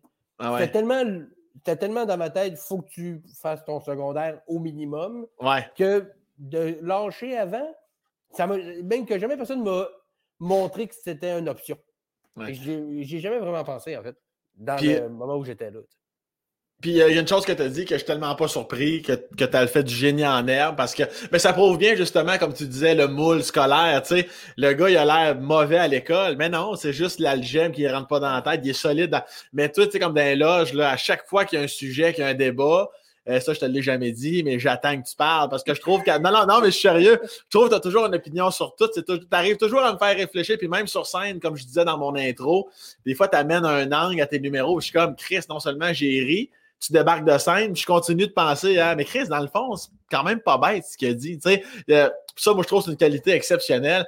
Fait que j'ai en air, en air, pardon, je suis zéro surpris. T'as-tu fait ça durant cinq ans? Ah ouais, hein? Cinq ans, même que j'ai commencé au primaire. Euh, s'il y en a qui sont. Euh, je ne sais pas pourquoi vous auriez ça, là, mais j'ai fait Génie en herbe junior à Radio-Canada dans le temps, dans l'émission qu'il y avait dans le temps. Génie en herbe junior quand j'étais au primaire, j'étais en cinquième année. Puis j'avais fait qu'il était passé dans des écoles pour l'émission. Il était passé dans mon école par hasard, j'imagine. Puis il faisait passer comme un examen de culture générale à tout le monde de mon année. Puis j'avais vraiment clenché euh, pas mal tout le monde. Mais pop culture, culture générale, moi, c'est, c'est vraiment mon créneau, le cinéma, euh, musique, tout ça. Euh. Quand j'étais jeune, étant malade beaucoup, j'écoutais beaucoup de films, beaucoup d'affaires. avec j'ai comme développé cette, cette passion-là. Puis j'ai en de secondaire 1 à 5. Puis j'ai été capitaine de l'équipe. Puis même que euh, j'étais comme deux ou troisième meilleur joueur du Saguenay-Lac-Saint-Jean pendant un certain nombre de temps. J'étais quand même assez fort. J'étais quand même assez fort. Mais euh, à un moment donné, je le prenais moins au sérieux parce que je faisais plus d'impro, puis c'était un peu ringard. De... Mais j'ai jamais arrêté d'en faire pareil. Mais euh, non, non, non, j'ai adoré ça. Honnêtement, au cégep, il n'y en avait pas, mais j'étais déçu. Je me serais réinscrit à du J'en ferai aujourd'hui. Ils avaient de quiz, puis ça, j'adore ça. C'est que c'est Puis ça, tu retiens ça plus de ta mère, ton père, ou ben non, c'était juste de toi toi-même, c'était comme tu, tu, tu l'as, puis c'est tout, puis t'étudiais, puis t'écoutais, puis. Euh... Ben, chez nous, on écoutait, on écoutait beaucoup de musique, on écoutait beaucoup de films. Euh, c'est pour ça que la pop culture, beaucoup. Là, Je ne suis pas un expert, mettons, j'aime l'histoire aussi. Mais euh, euh, je dirais peut-être un peu plus mon père. Euh, mon, mon, père n'avait pas ça, les documentaires, des choses comme ça. Peut-être pas autant addict que moi. Je tiendrais peut-être plus ça du côté de mon père. Mon parrain, c'est le genre de gars qui, qui aimait bien ces affaires-là. Je dirais plus c'est du bord de mon père que je pense ça. Mais vraiment plus au niveau de. Je pense que la vie s'est un peu dressée devant moi comme ça, d'écouter beaucoup de films, lire des BD, écouter de la musique, puis de, de fil en aiguille. Puis avec l'impro, c'est bien aussi d'être allumé souvent oui. des thèmes. Chris, oui catégorie à la manière de Quentin Tarantino. Si tu n'as pas écouté au moins un film, ouais. tu sais pas ce que. faut que tu ailles dans la chronologie de l'événement et tout ça. Il n'y a, rien de pire pour avoir fait de l'impro aussi. Il n'y a rien de pire commencer un caucus qui est déjà tout le temps trop court par c'est quoi ça, la catégorie astique, c'est lourd. à la manière de Eugène Ionesco, c'était pas moindrement un petit peu de culture. C'est comme, OK, ben, euh, on va faire des, des animaux. Ah, non, je sais pas c'est qui. qu'est-ce qu'elle qu'est-ce faisait ta mère dans la vie? Elle était éducatrice spécialisée. En fait, ironie du sort, ma mère euh, euh, s'occupait à, à Chicoutimi, à l'hôpital de Chicoutimi en pédiatrie. Il y avait une salle de jeu où les enfants qui étaient hospitalisés pouvaient aller jouer avec une éducatrice qui était ma mère. Il y en avait d'autres, mais entre autres ma ah. mère. Et euh, ironiquement, moi, j'étais souvent hospitalisé en pédiatrie à l'hôpital de Chicoutimi, fait que j'allais jouer avec ma mère, qui était aussi l'éducatrice des autres enfants. Fait que c'était une belle ironie. Et ils ont fermé, euh, depuis il y a quelques années, ils ont fermé la salle de jeu pour faire des bureaux pour des cadres, et ça, j'en suis pas encore revenu. Ah ouais? Parce que, ouais, parce que pour avoir été un enfant malade, euh, a une affaire que tu avais besoin, mm-hmm. c'était d'une salle de jeu, d'une place où aller pour juste penser à autre chose. Puis aussi pour les parents, parce que maintenant, les enfants hospitalisés, ils ont des iPads ou des jeux électroniques. Sinon, ben, ils ont des infirmières qui viennent in and out, mais c'est tout. Fait que si les parents ne sont pas là, ils sont tout seuls. Imagines-tu le fardeau de la culpabilité que tu rajoutes sur les parents qui sont déjà submergés par le travail, les autres enfants, le fait que leur enfant est hospitalisé. Puis en plus, ils savent qu'il est tout le temps tout seul, il n'y a personne qui va aller jouer avec lui. C'est, en tout cas, c'est d'une. C'est absurdité, Absurdité. Moi, ça me. En tout cas, il ne faut pas que je parte là-dessus. J'ai avec des grosses veines dans le front. Mais euh, c'est d'une absurdité sans nom. C'est de, de, de l'économie de bout de chandelle. C'était des jouets qui étaient donnés par les gens, les pompiers puis les fondations des environs. Il n'y avait pas de jouets achetés par le budget de l'hôpital là-dedans. Puis euh, il y avait deux euh, éducatrices à temps partiel qui se chevauchaient une après l'autre pour occuper les enfants. On s'entend-tu que ce n'est pas des dépenses de malades? pour faire des bureaux de cadre. Ben on ne sait pas exactement ce qu'ils font là, anyway? Ben, si tu étais cadre, Simon, là, tu le saurais que tu veux l'air climatisé, tu veux un beau bureau. Tu, tu ah penserais différemment. Au, profit euh, des enfants malades et euh, seuls. ça fait, on dirait comme euh, un, méchant d'un Simpson, de Scorpio, de Mr. Burns. Genre, Mr. Burns est comme Ah, on va sauver de l'argent en, mettant les enfants malades à la rue. Euh, vous pensez pas que c'est Nous allons les mettre à la rue, Smithers! Ça, a l'air vraiment de, ah réflexion d'un vieux milliardaire. Tu sais. Je comprends pas ça. Puis, outre quand tu jouais euh, avec ta mère, tout ça, à l'hôpital, ça fait... arrivais-tu à jouer en dehors du, du, lieu scolaire puis familial ou malgré ta condition, c'était dur d'aller patiner pendant trois heures? Est-ce que c'était. Comment ça se ah. passait, ce côté-là? Aller jouer dehors, puis tout ça, c'était à une heure, puis il fallait que je rentre. J'avais pas l'énergie euh, qui suivait.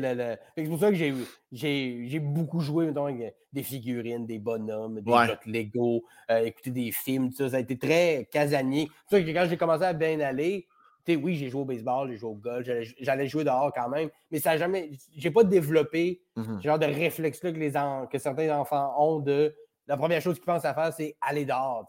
Moi, vu que pendant 9 ans, j'y allais, mais in and out, ça n'a pas été réfléchi. Je ne suis pas un gars full plein air. Pas que je, ne méprise pas ça non plus. Mais on dirait que vu que le corps de ça n'a pas été fait euh, comme tout le monde. C'est pour qu'aujourd'hui, avec mes enfants, j'essaye d'aller dehors le plus possible et de, leur partager ça, que la meilleure place où jouer quand tu es jeune, c'est dehors. Ça, je le pense, même si je ne l'ai pas fait de même je le pense encore aujourd'hui. Est-ce que, ta soeur avait était dans le soutien et dans l'empathie ou elle était comme ce qui aurait été normal aussi, une grande sœur, trois ans plus vieille, l'adolescence, le petit frère, là, toast-toi de là, mm. C'était quoi la vibe entre vous deux à ce moment-là? Ah, ma soeur, c'était la deuxième mère, là, vraiment. oui, absolument. T'sais, ado, on, évidemment, en vieillissant, on, on, était un peu moins, entre guillemets, proche parce que, tu sais. Ma soeur, trois ans plus vieille, le petit frère un peu niaiseux à côté. C'est normal, mais jamais, jamais d'animosité. Ouais. Une, affaire normale de la vie. Mais en, bas âge, c'était euh, ben, ma deuxième mère. Là, elle n'a jamais fait sentir de jalousie parce qu'on mettait des fois plus d'attention sur moi, évidemment, parce que j'étais malade, que sur elle. Jamais. Puis mes parents, en même temps, ils ne l'ont jamais laissé de côté non plus. Ils ont toujours essayé de, l'impliquer là-dedans, puis le plus possible. C'est pour ça qu'aujourd'hui, nos relations, c'est vraiment ma deuxième maman. Ma mère, ma mère puis ma soeur, c'est deux, les deux femmes de ma vie avec ma femme. De, jamais, en tout cas, peut-être c'est déjà arrivé euh, qu'elle a eu une crise ou deux, de, elle était tannée un peu de passer en deuxième, sûrement. Mais jamais je l'ai senti. Jamais j'ai senti ça. Pas du mmh tout. J'ai une relation très, très privilégiée avec ma soeur. Je pense que mes parents ont beaucoup contribué là-dedans aussi, de toujours mettre l'enfant sur tu peux aider puis contribuer. Puis en faisant ça, ça fait en sorte que tu es plus dans le mood avec nous autres et que tu es moins mis de côté. Et que de ce côté-là, ça s'est euh, quand même super bien passé. Puis tu parlais d'adrénaline tantôt, comme quand tu étais trop content, tu tombais malade. Ça te pousse-tu à détester euh, ta fête, puis Noël, puis ces affaires-là, Chris? Parce que tu disais tantôt, ça, ça fait une espèce de psychique. Tu as comme dealé mm. comment avec ce moment donné? T'arrives-tu à, à, craindre, entre guillemets, et puis à appréhender les fêtes qui s'en viennent? Ben, pas appréhender, parce que maintenant, vu que je, suis traité pour ça, non, mais j'ai pas. J'ai pas le. J'ai pas le bonheur facile. Tu sais, je suis rarement comme extasié de quelque chose, vraiment content ou vraiment déçu. Je suis assez, tu sais, je suis assez stable dans mes émotions parce que parce que j'ai été habitué à ça, que quand je suis trop énervé, je paye pour. Tu sais. On dirait que c'est comme devenu un genre de. Puis j'ai réellement pas de rush d'adrénaline. Tu sais. J'ai pas cette espèce de grosse impulsion-là de tu sais, comme tu sors de scène, par exemple, euh, ouais. une Ovation, de 3000 personnes, je le ressens, je ne suis pas complètement euh, mort. je ne suis pas mort en dedans. Mais j'ai pas le même sentiment que quelqu'un qui pourrait avoir le cœur qui palpite, la bouche sèche. Tu sais, c'est l'implication physique que la l'adrénaline peut donner. Moi, je ne l'ai pas ou peu. Donc, euh, donc c'est sûr que. Euh, mais j'appréhende pas. J'appréhende pas le temps des fêtes, tout ça, parce que je sais maintenant que je suis traité pas, je ne tomberai pas malade parce que c'est Noël.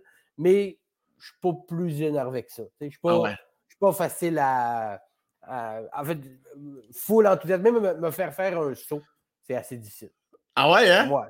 C'est vrai. Là, on a déjà réussi une fois ou deux, mais vraiment comme quasiment genre endormi la nuit, déguisé en loup. Là, quasiment. Là.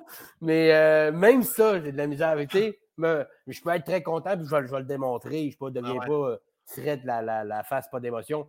Mais, mais tu sais, il y en a des fois qui sont très, on en connaît, là, qui sont très, très, très, très euh, proches de leur émotion, puis qu'on le sait tout de suite, ils sont contents.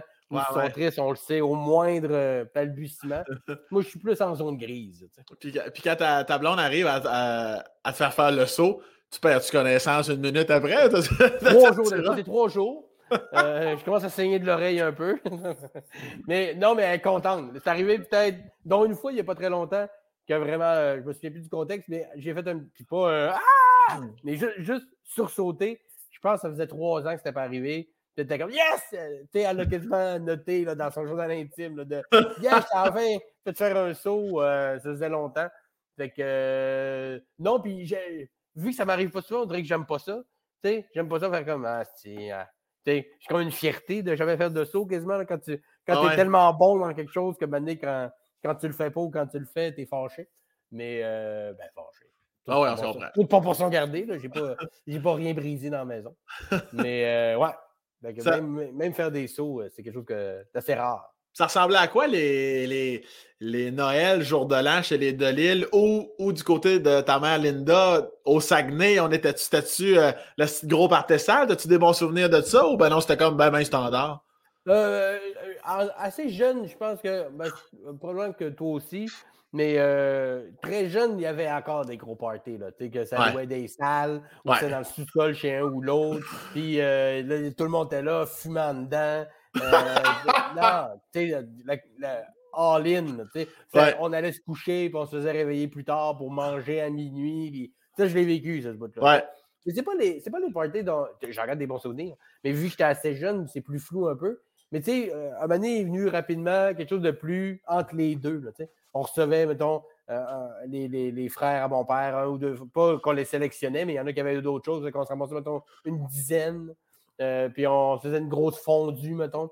Euh, puis, mais ce qui était un, incontournable, c'était chez la mère de ma mère, le 1er janvier, pour le, tu sais, on arrivait dans l'après-midi, petit buffet, souper de, jour de l'an, la grand-maman qui donne des cadeaux aux enfants, en tout cas, ça, le 1er janvier, c'était jusqu'à ce que j'aille, genre, je sais pas, 16-17 ans.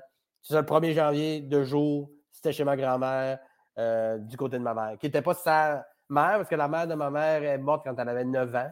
Mais, mais sa belle-mère, qui quasiment été sa mère, tu sais, euh, elle, a élevé en bonne partie.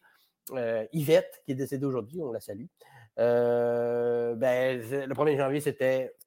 Il fallait même pas penser à ne pas être là. C'était la classique grand-maman qui voulait recevoir chez eux encore dans sa maison. Elle était fière de préparer ses affaires.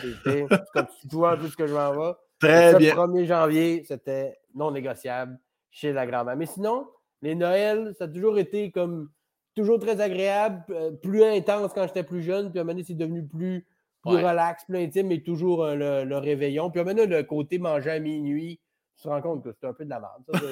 Hein? non, parce que ça fait, surtout avec des enfants, c'est comme faut que je les mange manger à quelle heure, je les fais souper pareil, je les couche-tu, je les couche-tu pas? Hey, on se fait un souper un peu plus tard, ça va être parfait. Là. Ah je mange à minuit, tu sais. Fait que, euh, c'était ça mes Noëls. Est-ce que tu euh, considères-tu que tu es un au niveau du clash générationnel, comme tu dis, j'ai l'impression que dans le temps, que ce soit ma mère ou mon père, c'était pas mal faire, c'était le même, c'était le même. On va partir quand on va partir, qu'on lisse, puis si t'es pas content, on va t'en coucher dans les manteaux, puis c'est ça qu'on Maintenant, souvent, c'est plus l'inverse, tu sais, comme plus notre génération, ben là, il va falloir y aller parce que les petits sont fatigués.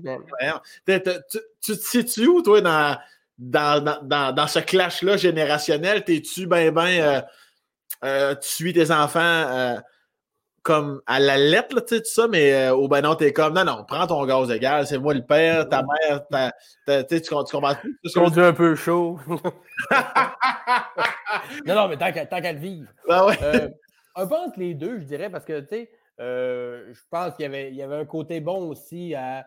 Regarde, ils vont pas, ils, vont, ils, sont, ils ont- sont au chaud, ils sont Ah en ouais. sécurité, tout va bien, ils peuvent se coucher plus tard. Moi, ceux qui, qui ont des enfants et qui ont une routine, dans la semaine, tout ça, on a une routine plus Ouais. serrée. Mais tu sais, quand c'est le temps de faire des, des, des- réveillons, moi, je me rappelle d'un réveillon que j'avais fait chez nous, euh, à Longueuil, dans l'autre maison que j'avais. Puis euh, mon gars avait quelques mois, puis il s'est promené toute la soirée de bras en bras. il- tout le monde il, il a joué avec. On, on a- on avait couché, il s'est réveillé parce qu'il avait entendu du bruit. On l'a descendu, puis on n'a pas essayé de. Oh là, Ouais. faudrait faire moins de bruit, tout ça. Je pense que d'over euh, couver ses enfants, c'est pas un avantage que tu te donnes, puis c'est pas un, un atout que tu te donnes non plus. Il faut qu'ils soient habitués de voir du monde, il faut qu'ils puissent se coucher un peu plus. Il faut qu'ils Ouais. puissent s'adapter. C'est toujours la même journée, quand tu vas les sortir de deux contextes, ils vont être déstabilisés, puis ça va être un- dans l'enfer. Puis de l'autre côté, trop s'en ici, c'est pas mieux non plus. c'est correct de prendre, de faire comme peut-être qu'on va partir à minuit au lieu de 3 heures du matin parce que son bruit l'éteint, mais on partira pas à 7h30 parce que d'habitude, ils sont couchés à 8. Tu vois, Ah ouais. Qu'il y a comme entre les deux. J'aime le côté de regarde, ils, manquent de rien, ils sont pas en danger, calmons-nous. Mais j'aime aussi le côté de ouais, on n'est pas obligé de les faire toffer jusqu'à 4 h du matin juste pour prouver notre point que Ah ouais. nous, à l'horaire, on s'en crisse. Puis, anyway, quand tu as des jeunes enfants en bas âge, la prola- probablement que la première personne qui a envie d'aller se coucher, c'est toi. Ah, c'est- Fait que, fait que, tu sais, faut que tu t'écoutes un peu là-dedans aussi, juste veiller tard pour veiller tard. Mais tu sais, quand je reçois ici ou que, là, moins de ce temps-ci, mes enfants, euh, tu sais, s'ils veulent aller se coucher, ils peuvent très bien y aller. Puis Ah S'ils ouais. veulent rester éveillés avec nous autres, on leur met un film, on leur- ils jouent avec nous autres, puis jusqu'à temps qu'ils Mhm. soient tannés. tu sais. Euh, je ne veux pas être trop euh, à cheval là-dessus. Ouais. Chez nous, c'était ça aussi. Euh, fait que, puis mes parents n'étaient pas non plus genre, il faut absolument les faire toffer jusqu'à 4 h du matin parce qu'il faut prouver notre point. Ah ouais. Mais ils n'étaient pas non plus, on rentre, sont très fatigués. J'essaie de véhiculer un peu cette, cette laisser aller là, mais avec une petite gestion quand même. Ah oui. Puis tu l'as dit tantôt, ta femme, euh, t'es marié, tout ça.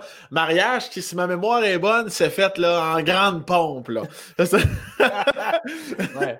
Pompe, de quel genre de pompe tu parles? petite pompe, fait- petite pompe comme ça. Là. Une petite pompe Ouais. d'asthme. Là. du ventolin, un petit ventolin. Euh, Euh, mais, mais, mais, mais- raconte un peu parce que moi, c'est le genre d'affaire que je trouve cute au bout. Ça serait plus mon genre ce que tu as fait, Mm. mais ra- raconte un peu comment ça s'est passé. Ben, au départ, moi, moi, euh, mes parents sont mariés, puis j'ai été euh, élevé euh, par deux parents. Puis, ils sont mariés quand ils avaient 20 ans, puis ils avaient entendu de consommer leur amour avant. Euh, tout le, le classique. Wow, je wow, wow. Moi, j'ai fait ça, là, mais tu sais, j'ai été élevé dans un mariage euh, heureux, puis, tu sais, avec moi, même si je suis pas religieux, là, du tout, du tout, le mariage, c'était quelque chose que je tenais, là, tu sais, j'avais, tu sais, comme, comme pour les enfants, j'aurais pas non plus été complètement malheureux j'ai raté ma vie parce que je suis pas marié, mais tu sais, si l'occasion se présentait et je trouvais la bonne personne, ça me tentait de me marier. Fait que, euh, puis ma blonde était un peu de même avec moi. Il n'est pas mordicus, puis ça lui faisait plaisir aussi. Puis au début, on, on pensait peut-être faire ça chez mes parents. Ils ont un grand terrain sur le bord du Saguenay. On s'est dit, Ah, on pourrait peut-être louer un petit chapiteau, faire ça là. Puis là, on commençait à regarder ça. Puis là, ma mère était bien énervée. Elle voulait même nous payer une partie du mariage, en tout cas. Puis Ah. là, on commençait à faire les comptes. Là, on se rendait compte que Chris, c'est cher. Tu sais, vite, là, tu, Ouais. tu finis par inviter crissement trop de monde, puis ça la bouffe et tout ça. Fait qu'on s'est dit, hey, on venait s'acheter une maison. Euh, ma blonde, elle venait de- de- de- d'accoucher de, de Victor. On s'est dit, hey, pourquoi on, on a un ami, euh, que- tu connais peut-être Maude Morissette, l'humoriste Maude Morissette? Ouais, Euh, ben oui. Bon, son chum Yass a son permis de célébrant parce qu'il OK. a déjà marié un autre de ses amis. Et nous, on savait ça, fait qu'on s'est informé après de, de Yass, Hey, euh, accepterais-tu de nous marier? Puis il a dit avec plaisir. Fait qu'on s'est dit, hey, on invite du monde chez nous. Fait qu'on est en mai euh, 2000, euh, 2016, mai de- 28 mai 2016. Puis on invite du monde à la maison sous prétexte de pendaison de crémaillère. Qui n'était pas faux parce qu'on avait acheté la maison euh, l'automne d'avant, puis on n'avait pas vraiment fait de party depuis. Fait qu'on dit Hey, venez-vous-en, amenez, amenez vos breuvages, on, on va coller un traiteur pour vous faire des sushis, euh, sushis à la maison. Fait Ouais. qu'amenez juste vos breuvages, mettez- prenez ça relax, on va être dehors, on fait un petit party. Fait qu'on a eu mes parents, ma soeur, quelques amis proches. Genre, Genre une dizaine, une quinzaine, vingtaine? Peut-être une vingtaine en tout. OK. Wow. Euh, ouais, entre 15 et 20 à peu près. Derek Frenette, entre autres, était là. euh, OK, oui. euh, Martin un tour, quelques amis, quelques amis de ma blonde, euh, son frère, sa mère, mes, mes parents. tu sais, Le cercle très, très, très Rapproché. Puis on l'a, à part Yass, le, le chum de Maud Morissette et Maude, qui évidemment le savait, personne ne le savait. Fait qu'on arrive, puis belle journée, tout le monde est dehors, puis là, on arrive tout ça dans, dans le cours, puis maintenant on dit Ah, on a, c'est une pendaison de crémaillère, c'est un peu comme le baptême de Victor aussi en même temps, même s'il n'est pas vraiment baptisé. Mais on avait autre chose aussi qu'on voulait vous, euh, faire aujourd'hui. Puis là, Yass est arrivé, puis on a fait le mariage, puis ma mère était, ma mère est très émotive. Elle pleurait, puis elle était comme super émue, mais en même temps, elle était fâchée parce qu'elle était, elle était en gogoune. Elle était en Bermuda, mais en gogoune. Puis elle, arrivée d'un mariage en gogoune, il dit Mais maman, tout le monde est en gogoune. C'est exactement ça qu'on voulait. Chaise de patio, on, on va manger des sushis dehors un peu sans se promener en dedans, comme un petit garden party, mais de mariage. Ouais. Ça nous a pas coûté une scène. Parce que tout le monde a fait un petit, a voulu faire un petit cadeau après qui a couvert le traiteur, qui était la seule dépense. Ouais, ouais. Puis ça a été ça. A été ça. Un, un mariage break-even, juste avec nos amis, qui n'a rien coûté, qui a été super agréable, puis à notre image intime, puis, euh, puis sans Génial. le dire à personne. Ça a été, on était bien contents de ce coup-là. Génial. Ah ouais, moi j'adore tout. J'adore. Ça serait mon genre en esti. Chris que j'aime ça. Fait que. Oui, Mais vas-y. En plus, c'est le genre de mariage que le- nous, moi, ma blonde, on avait organisé les deux, mais tu sais, j'aurais pu faire tout, préparer ça avec Yass sans le dire à ma blonde, puis tu peux faire ça dans ta cour, tu n'as pas besoin de louer de local, tu peux Ouais. faire ça très à la bonne franquette, puis quelqu'un qui a son permis de célébrant peut faire ça si, euh, en lavant la vaisselle, s'il veut. là, il, y a, il y a- il y a les droits de faire tout ça. A quelque chose de le fun à organiser ça, c'était simple, low-brainer, pas de stress de traiteur, va savoir cette chaise. Puis, tu sais, il a fait beau, on était dehors, mais on aurait été en dedans parce qu'on n'était pas beaucoup. Fait qu'on aurait très bien pu faire ça Ah ouais. dedans aussi. Fait que tout était fait pour pas se casser la tête avec ça. Ça a-tu été euh, euh, compliqué pour toi de choisir et acheter la bague? Non, on l'a choisi ensemble, en fait. Ah bon. On l'a choisi ensemble. On a tout fait ça ensemble. J'ai choisi mon jaune aussi. On a tout fait ça ensemble. Fait qu'on a, on a évité la bague de fiançailles, c'est moi qui l'avais euh, choisi. Puis euh, je connaissais déjà un peu ma blonde à ce moment-là. Puis je, ma blonde n'est pas très. euh, tu sais, genre, euh, mettons, faire une demande en mariage au baseball là, sur l'écran géant. Là. Ouais, ouais. C'est vraiment pas son genre. Elle est plus genre, elle aime ça, c'est des affaires intimes. Fait que j'étais revenu avec une pizza manée à la maison, puis j'avais la bague en dessous. Elle a juste levé la boîte, puis j'avais la bague, puis je me suis mis à genoux. Mais tu sais, euh, pour une madame mariage, mais dans le condo, en amenant une pizza, sans frioriture, pas au resto, avoir le spotlight, c'est pas son Ouais, genre. ouais. Fait que C'était très minimaliste. Elle m'a dit oui, puis après ça, on a eu l'idée de faire ça. Fait qu'on a choisi nos bagues ensemble et tout ça. Génial, c'est cute. Avez-vous un petit voyage, euh, un petit voyage de noces, quelque chose? Même pas, on n'est pas allé là. Ben là, on venait d'avoir Victor quand on s'est. euh, notre Ouais. voyage de noces, entre guillemets, on l'a pris plus tard, en 2019, avant que tout s'écroule. On Ouais. est allé renouveler nos vœux à Vegas. À Las Vegas, puis on s'est fait euh, renouveler nos vœux par un gars déguisé en Elvis d'une chapelle. Ouais. Classique. J'ai une photo avec un, un gros euh, un gros dude, il est immense, là, un portoricain. Mais il ressemble quand même, tu sais, il est quand même, euh, il était vraiment cool. Il est immense, il a mesuré 6 pieds 6, gros dude, avec le, puis tu sais, tu, Ouais, ouais. pas cher faire le mariage en tant que tel, mais si tu veux une photo, est-ce que c'est trois reins, là, ça n'a aucun sens. c'est là qu'ils font comme, on a pris des photos, si vous en voulez une, c'est 150 euh, si vous la voulez ce format-là, c'est 50 tu sais, c'est ridicule. Ouais, ouais. Qu'on a gardé une, puis on l'a fait encadrer. Fait que j'ai- ça a été plus ça notre voyage de noces. Mais on a fait plein d'autres patentes, mais seuls les deux, ça a été à Vegas euh, en 2019. Puis t'es-tu un voyageur dans l'âme, toi? Me, me semble de mémoire, t'as fait quand même une coupe de voyages. Peut-être que je me trompe, là, mais. euh, J'ai fait quelques, mais non. Je suis pas. euh, T'aimes pas ça? Non, pas que j'aime pas ça. Euh, j'ai pas eu l'occasion. Tu sais, j'étais allé à, à France une couple de fois, euh, aux États-Unis un peu, puis tu sais, j'étais allé dans des resorts, mais j'ai pas encore eu tellement. euh, tu sais, je suis parti assez tôt. Nous, euh, mes parents, euh, pas, mes parents sont plus du genre à aller en Floride le- deux mois Ouais. l'hiver pour jouer au golf. C'est pas ce genre de voyageurs-là ou des affaires euh, organisées. Ouais. C'est pas des, back- des backpacks. Puis moi, avec toutes les, les affaires que je, les pilules et tout ça, c'est Ouais, compliqué de juste partir avec un sac à dos et aller me promener. Il faut que ce soit relativement organisé. tu sais. Ouais. Fait que j'ai pas fait beaucoup, beaucoup de voyages. J'adore ça, cela dit. Puis je pense que là, euh, la- la- l'année avant que tout, euh, tout, euh, tout foire, on est allé à Vegas, on est allé au Mexique. Puis là, on prévoyait, on voulait aller en Italie. Puis là, on commençait à prévoir des voyages qui s'en venaient, qui n'ont pas eu lieu. je pense que mes plus beaux voyages sont à venir, en fait. Ouais, ouais. Puis, que- euh, mais euh, oui, c'est sûr que je veux voyager un peu plus. C'était-tu prévu avec les enfants ou juste avec, avec Cindy? Non, avec les enfants. Ben, euh, les deux, peut-être que quand ils seront plus vieux un peu, euh, on aimerait ça refaire des voyages juste nous deux, c'est Ouais, sûr. ouais. Mais euh, là, ils sont assez vieux pour que ça puisse être le fun. sais, qu'on puisse avoir des journées où on, on peut se promener, on peut marcher, on peut quand même. euh, c'est plus des bébés. Ouais. là, tu sais. Fait que là, il y aurait moyen de, de- de faire de quoi de fun. Puis arrivez-vous à trouver des. Tu sais, c'est souvent ça quand je parle euh, à des gens qui ont des enfants. Des fois, c'est un tour de force, ça se surtout avec la pandémie, mais arrivez-vous à trouver des moments de juste Simon et Cindy? À- ou ben non, c'est quand même complexe, comme de vous retrouver, ou ben non, dans, dans votre train-train de vie, c'est bien compliqué. C'est quand même compliqué. C'est quand même, on essaye de des petits moments où on est juste les deux, mais quand tu as des enfants en particulier, tu es, tout le temps. euh, Tu sais, ma blonde, elle a travail, elle est enseignante. fait que, euh, pas, moi, le jour, souvent, genre, tu sais, on a des horaires plus flexibles. Ouais. On a- Puis là, quand on commençait à avoir un peu le bout du tunnel, que j'avais trouvé une gardienne, euh, on commençait à pouvoir sortir un peu plus, aller voir des shows parce que les enfants étaient plus vieux, puis c'était plus facile. Quand on a commencé à se dire, hey, une vie de couple plus normale peut euh, réavoir lieu, ben, tout ça est arrivé. Et je te dirais Ouais. que je te dirais que la, la pandémie était tough pour ça. là. Surtout que là, on a, eu, on a eu le droit de le faire pendant un bout. Je suis allé voir les Cowboys fringants au Centre Bell euh, en novembre. là, quand- Ouais. euh, écoute, on se disait, bon, enfin, là, on est allé voir Dumas la semaine d'après. Là, j'ai regardé d'autres shows qu'on voulait aller voir. On était comme, yes, on peut sortir, on va aller à tel resto. Puis puis là, paf, encore une fois. Fait que c'est tough. C'est tough, mais c'est tough pour tout le monde. Mais on garde espoir que, que là, ça va s'en placer dans pas trop longtemps. Puis qu'on puisse. euh, Parce que faut, tu sais, pour avoir des moments de couple, il faut que tu sortes un peu de- du canevas de ton quotidien. Tu sais, la Ah ouais. maison, c'est la maison de la famille. Fait tu sais, Il y a les jouets des enfants, il y a tout ça, on les couche. Rendu là, du- qui sont couchés, euh, ma blonde est brûlée de sa journée. Moi, souvent, j'ai d'autres affaires à faire. Tu sais, fait que la, la- la routine nous rattrape. Mais là, j'espère que quand ça va revenir, ça va être pour de bon. Qu'on va pouvoir euh, rappeler la gardienne que j'avais trouvée. Puis euh, pouvoir sortir un peu, puis aller vivre un peu comme on, on le faisait avant. tu sais. La pandémie est tellement longue, la gardienne que tu as trouvée va être rendue à 33 ans. C'est ça. Elle-même, elle cherche une gardienne pour ses propres enfants. Ah, c'est sa fille qui va venir garder. la fille de ma gardienne. Après la pandémie, écoute, elle était majeure. Puis, elle euh, a un char.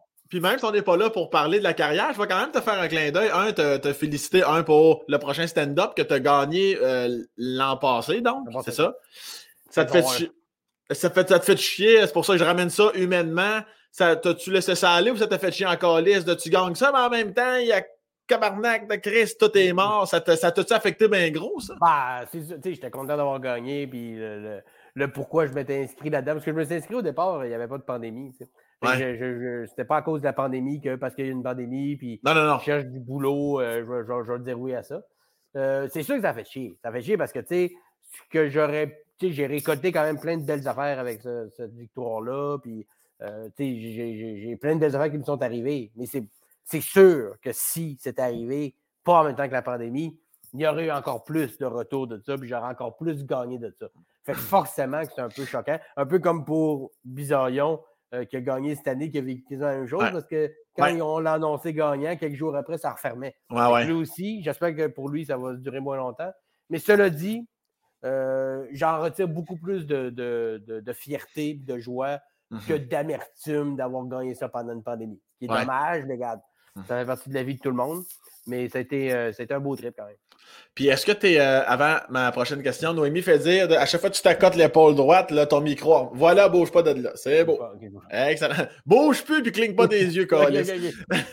Est-ce que tu es à un stade, est-ce que comme tu es satisfait de quand le Simon a quitté le Saguenay pour l'humour, l'école de l'humour, les cours du soir, à aujourd'hui, t'es-tu satisfait ou t'es encore en mode comme ça va bien, mais calice, j'aimerais ça, mais tu sais, parce qu'il y en a qui sont heureux de juste faire des corpos dans l'ombre, il y en a qui s'ils vendent pas 300 000 billets, Ils sont pas contents. s- sont pas contents. Tout là, par rapport à ça, dans, dans, dans, ton psychologique, tu, tu- tu te situes où? Ben, je suis très content de faire ça de ma vie, là, de faire ça à temps plein de ma vie Ouais. depuis, euh, depuis, depuis 11 ans. là, tu sais, euh, je fais rien d'autre de ma vie que de l'humour de- depuis, depuis plus de 10 ans. Ça, c'est une fierté qui, qui revient souvent. Ouais. Puis je pense que j'ai découvert avec le temps que d'être insatisfait, c'est un état qu'il faut que tu acceptes si tu veux faire ce métier-là. Parce Mhm. que si tu tombes satisfait, tu perds tes repères, puis tu perds le pourquoi tu faisais ça au départ. Il ne Mhm. faut jamais être trop complètement satisfait. Il faut toujours Ouais. trouver quelque chose de, tu sais, comme là, euh, ma carrière va bien, tout ça, j'avais des shows qui se vendaient bien, ça allait arrêter, mais j'avais mis un peu ma, carrière, pas d'auteur de côté, mais tu sais, je voulais mettre l'accent plus sur la scène, sauf qu'on a enlevé la scène. Fait ça serait facile d'être un peu amer des deux bords. Ouais. Mais, puis là, ben, euh, je, je, me suis dit, ah, peut-être que je pourrais écrire un livre. Là, il y en a qui sont, ils m'ont appelé, ils m'ont dit, ah, on serait intéressé à ce que tu écrives un livre. Mais là, si j'écris un livre, je vais être moi humoriste. Tu sais, de toujours être un peu à la recherche de quelque chose de nouveau pour s'alimenter. C'est un état qui peut être très inconfortable pour du monde, mais moi, j'ai appris à me dire que tant que je vais être insatisfait, ça veut dire que je suis dans la bonne voie. Ouais, ouais.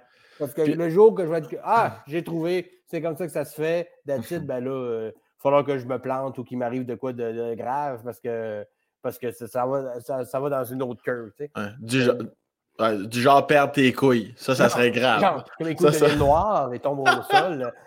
Mettons, exemple. C'est un exemple qu'on donne. Ça fait autre chose. Mais, euh, ouais, fait que d'être constamment insatisfait, euh, c'est un état que j'ai apprécié. Mais, mais, aussi de me permettre d'être content quand il arrive de faire le fun, de le vivre, de l'apprécier, ben d'arrêter de toujours être en Ouais, mais, ouais, mais. Tu sais, moi, le monde qui se plaigne, qui ont, qui ont, qui ont tout, mais qui n'ont rien, ça me gosse.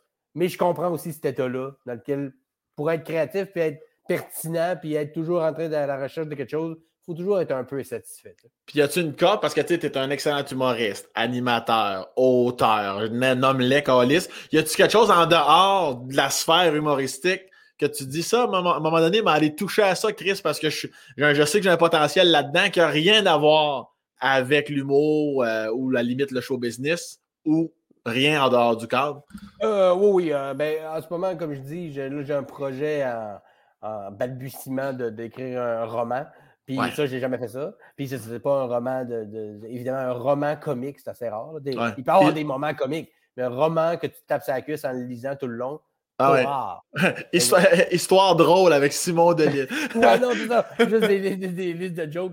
Mais là, euh, ouais, fait que ça, c'est hors de ma zone de confort. C'est hot, ça. J'ai écrit plein de patentes dans la vie, mais des romans jamais. Puis c'est des, tu sais, genre des, des 40 000 mots, là. Tu sais, c'est des 200, 250 pages. Je me suis jamais rendu jusque-là. Mhm. ça, c'est quelque chose qui m'étourdit un peu. Puis je pense que c'est un état dans lequel je ne m'étais pas senti depuis un bout d'être vraiment comme complètement hors de ma zone de confort. Des fois, des projets qui sont moins dans ma zone de confort, dans l'humour, mais ça, ça l'est complètement euh, à l'opposé. Ça, puis un peu dans la même lignée, écrire une série lourde, une série dramatique qui n'est pas drôle, ça, j'aimerais beaucoup ça aussi.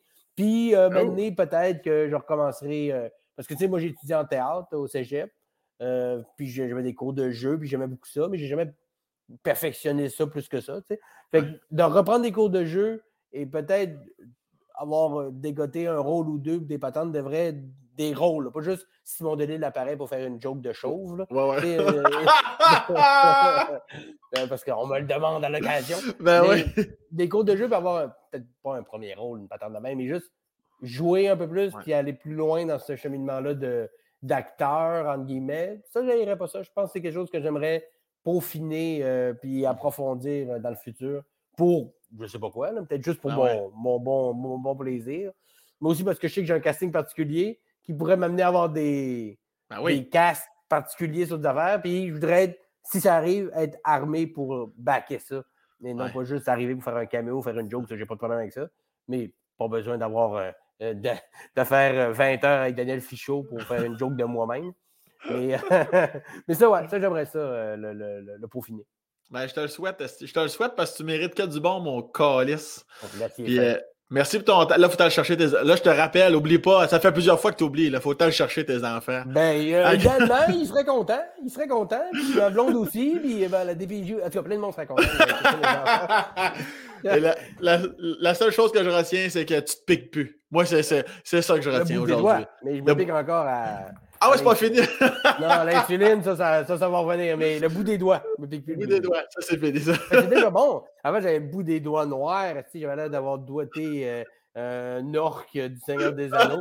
mais, mais là, les bouts, c'est doux, doux, doux. Je flatte le dos de ma blonde. Fait comme, avant, c'était rugueux, là, c'est doux. Mais, euh, mais j'ai l'air un peu robot avec mon, mon, mon spot ici là, qui envoie des signes à mon cellulaire comme quoi euh, je vais mourir bientôt. Je suis, convaincu, que Cindy, elle trouve ça excitant que t'as l'air de ah Robocop un peu. Là. ça, je suis sûr dis-moi, dis-moi, c'est quoi ta glycémie? Dis-moi, c'est quoi ta courbe? T'es en montée? Dis-moi là, c'est quoi, quoi ta moyenne quotidienne? Ouais, ouais. bon, ben, va te laisser aller te toucher, puis après ça, aller chercher des enfants. Dans cet ordre-là. Toujours Ouais, ouais, ouais. c'est important à se crosser et après. Virgule, voilà. Écris mon calendrier dans cet ordre-là avec les. Merci infiniment. je t'aime, mon cochon, puis prends soin de toi. Je t'aime aussi. À bientôt. à bientôt. Bye. Bye bye.